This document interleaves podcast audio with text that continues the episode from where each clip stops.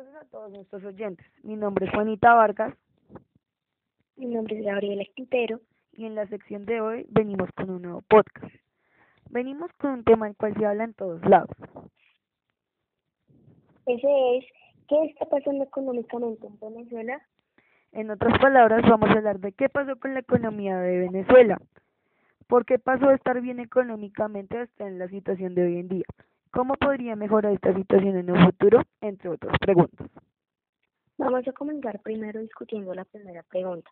¿Qué está pasando económicamente en Venezuela y cómo pasó este cambio tan repentino? Bueno, Gabriela, todo el mundo sabe que en Venezuela hay una crisis. Cabe aclarar que la crisis no es por falta de recursos, sino por falta de dinero.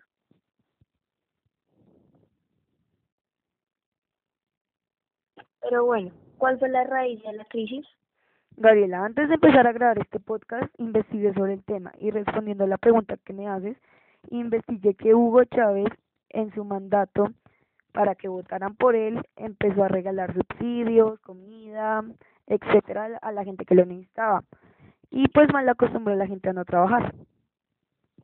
Después de todo esto, Hugo Chávez hicieron nombrar como presidente a Nicolás Maduro después de su muerte. El 14 de abril del 2013, Nicolás Maduro sumó el mandato de todo Venezuela. Bueno, Gabriela, pero hagamos como una entrevista a otras personas, ¿te parece? Claro que sí, Juanita. Bueno, hasta luego. Juanita, recibamos a nuestra primera invitada, quien es Nancy Montero. Actualmente vive en Colombia, es venezolana. Eh, pero Nancy, ¿nos podrías contar un poco qué está pasando económicamente en Venezuela? Hola Gabriela, ¿cómo estás? Mi nombre es Nancy Montero, venezolana. Tengo ya aproximadamente dos años y medio acá en Colombia. Muy agradecida por la oportunidad que me das a través de esta asignación que te hacen en el colegio para poder compartirte mi experiencia eh, en todo esto que ha pasado en Venezuela en materia económica, como bien me hacías la pregunta. Y te puedo contar que mm, ha sido no solamente en lo económico, sino también en lo político y en lo social. Ha sido un deterioro de nuestra economía o del aparato económico porque nos dedicamos a importar los productos, digámoslo así, y mm, nos quedamos solo con la producción o lo que se hacía de la producción del petróleo. Como todas las cosas en la economía, pues eh, fluctúan, suben y bajan. Y eso ocurrió en el tiempo cuando estaba el otro presidente, el fallecido Hugo Chávez, em, la economía se activó y obviamente pues el Producto Interno Bruto aumentó gracias a la exportación del petróleo pero ya para finales del segundo periodo, donde él fue nuevamente elegido para cumplir del 2013 al 2021, porque esa era la fecha que él decía que podía estar en, el poder, resulta que los precios cayeron.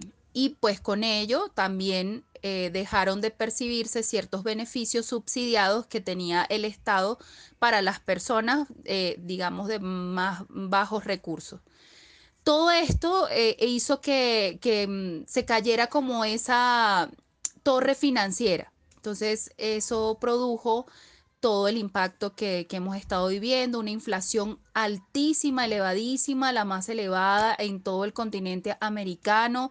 Yo creería que incluso hasta en el mundo no se había visto una inflación que en este momento, de acuerdo al último análisis que, que, que hay, eh, rodea más o menos los 2.680.000 de por ciento de inflación. Imagínate, el año pasado eh, tenía un millón por ciento, era lo que se había eh, proyectado y resulta que, bueno, se rompió totalmente la expectativa. Pero es lo que les puedo compartir desde mi experiencia. Lamentablemente no fuimos eh, inteligentes en el tema de, de, poder como Estado, hablando como Estado, de buscar otros medios, otras alternativas, la explotación del campo, de pronto para la agricultura, aprovecharlo, sino que nos quedamos solo con el petróleo y el petróleo pues obviamente llegó un momento en que incluso la misma industria petrolera comenzó a presentar fallas, ya no tenía la misma eh, capacidad de producción y bueno, el deterioro de esto es lo que de alguna manera las consecuencias que estamos pagando el día de hoy. Y pues es lo que les puedo contar con respecto a esa primera pregunta. Muchas gracias Nancy por compartirnos tu respuesta a esta primera pregunta, pero queremos saber un poco más. ¿Por qué pasó Venezuela de estar bien económicamente a estar en la situación de hoy en día si sabemos que Venezuela era uno de los países más ricos respecto al petróleo? Ay, mi Gaby, voy a permitirme hacer un suspiro así profundo para recordar esa etapa y esa época de bonanza que en este momento tu pregunta me hace pensar. A veces también me he hecho la misma pregunta creo que muchas veces de un tiempo para acá, desde que tuve la oportunidad de venir a esta tierra maravillosa que nos abrió la puerta a mi familia y a mí, y que bueno, que nos da también la posibilidad de compartir nuestra experiencia. Te puedo contar que creo que lo que nos pasó fue primero no prever que el petróleo de alguna manera no iba a ser la única fuente por la cual nos podíamos sostener como nación. Y lo más importante, creo que lo que nos afectó fue precisamente la corrupción. La corrupción yo lo puedo comparar como el cáncer, que cuando se detecta tiene que atacarse a tiempo porque si no llega a ocasionar cosas como estas que ponen en riesgo, como sabemos, eh, el tema económico, político y social de un país. Por esta razón creo que estamos como estamos. Venezuela pasó de ser un país muy rico, una potencia, no solo en recursos económicos como el petróleo, sino también en sus recursos naturales. Y pues de alguna manera también compartimos esa riqueza con Colombia, porque Colombia también tiene unos paisajes y unos lugares maravillosos y también tiene eh, tema de minería. Pero eso, nos pasó eso, que de alguna forma eh, las personas que en ese momento estaban eh, generando los planes para la nación, comenzaron a, en un tema de populismo, más allá de ideología comunista o socialista o como lo quieran vender, fue sencillamente darle a las personas que no tenían, que no está mal, pero en ese darle también estaba metida la mano de la corrupción. Y la corrupción todo lo daña y todo lo deteriora. Y eso es lo que nos ha traído hasta este punto que todavía no sabemos si va a haber fondo o no va a haber fondo, si en algún momento iremos a tocar ya eh, por fin la libertad de vernos fuera de este juego macabro también que tiene de alguna manera gobierno y oposición. Entonces yo creo que eso fue lo que nos pasó. Nos ha comido la corrupción y es lo que ha propiciado toda esta situación de desastre, podría decir, eh, con respecto a todos los ámbitos de desarrollo de un país y en este caso de Venezuela. Bueno, Nancy, muchísimas gracias por haber participado en esta entrevista y ahora vamos con una nueva invitada. Bueno, ya todos sabemos que en Venezuela está pasando una gran crisis, la cual ha ido afectando a varios países de América, pues los venezolanos están pasando una crisis económica, social y de hambre, por lo cual los venezolanos han visto como solución migrar a otros países como Estados Unidos, países en Centroamérica y países en Sudamérica.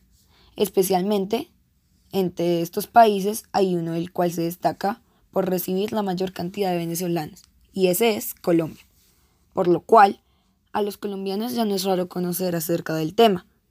Y preciso tenemos aquí una gran invitada, la cual ha obtenido conocimiento del tema durante los últimos años. Damos bienvenida a Soraya Silva, una ciudadana la cual ya ha vivido esta experiencia. Buenas tardes Juanita y buenas tardes a los oyentes. Sí, como tú lo decías, yo soy una ciudadana colombiana y, vivo en la ciudad de Bogotá. Eh, sí, hemos visto eh, la crisis que estamos eh, teniendo actualmente debido a la migración masiva de venezolanos a nuestro país. Bueno, Soraya, quiero que sepas que te hemos invitado especialmente para que nos puedas responder una pregunta, la cual la mayoría de los colombianos se hace. ¿Estás de acuerdo? Claro que sí, Juanita. Bueno, Soraya, quiero que me respondas. ¿Cómo puede mejorar Venezuela en un futuro? Juanita, es una pregunta muy difícil, pero yo pensaría que lo primero que debe pasar es un cambio de gobierno, que pasen a un sistema democrático en donde se puedan recuperar las importaciones y las exportaciones para que nuevamente se reactive la economía. Y lo otro y más importante, debe haber un cambio de moneda. Ojalá que pudiera ser una dolarización. Y de esta manera las personas volverían a su país, eh, no, no estarían afectando la economía de los otros países vecinos y estarían más tranquilos los venezolanos emocional y económicamente en su propia tierra. Bueno, Soraya, muchísimas gracias por haber aportado con esta pequeña entrevista. Necesitábamos el punto de vista de los ciudadanos colombianos y tú has servido para poder responder esta pregunta. Muchísimas gracias. Muchas gracias a ti, Juanita. Hasta luego. Hasta luego.